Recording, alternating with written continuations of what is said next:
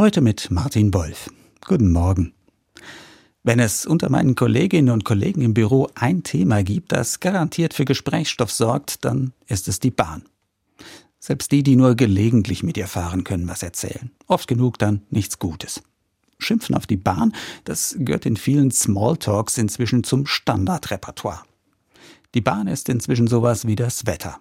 Auch dazu hat jede und jeder irgendeine Meinung. Und es stimmt ja, wenn es mal wieder nicht rund läuft, Züge ausfallen, Anschlüsse weg sind, dann nervt das schon gewaltig.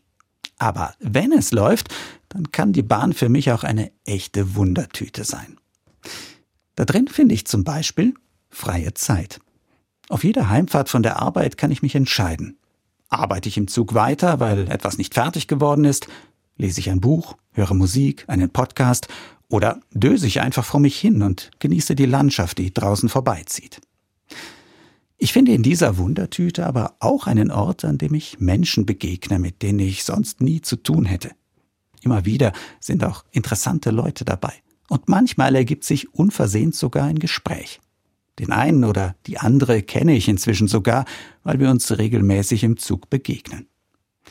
Aber natürlich gibt's da auch die Dauertelefonierer, die mir ungefragt ihre Lebensgeschichten aufdrängen. Besonders nervig, wenn ich nach einem anstrengenden Arbeitstag einfach nur meine Ruhe haben will. Und dann wird diese Wundertüte Bahn eben zu einem Übungsraum für Toleranz und Gelassenheit. Da kann, ja muss ich dann lernen, dass ich manches am besten gelassen hinnehmen sollte, weil ich es eh nicht ändern kann. Etwas, das mir zugegeben oft ziemlich schwer fällt. Und vielleicht gelingt mir das mit der Gelassenheit ja dann noch leichter, wenn es das nächste Mal im Zug heißt. Unsere Weiterfahrt wird sich leider auf unbestimmte Zeit verzögern.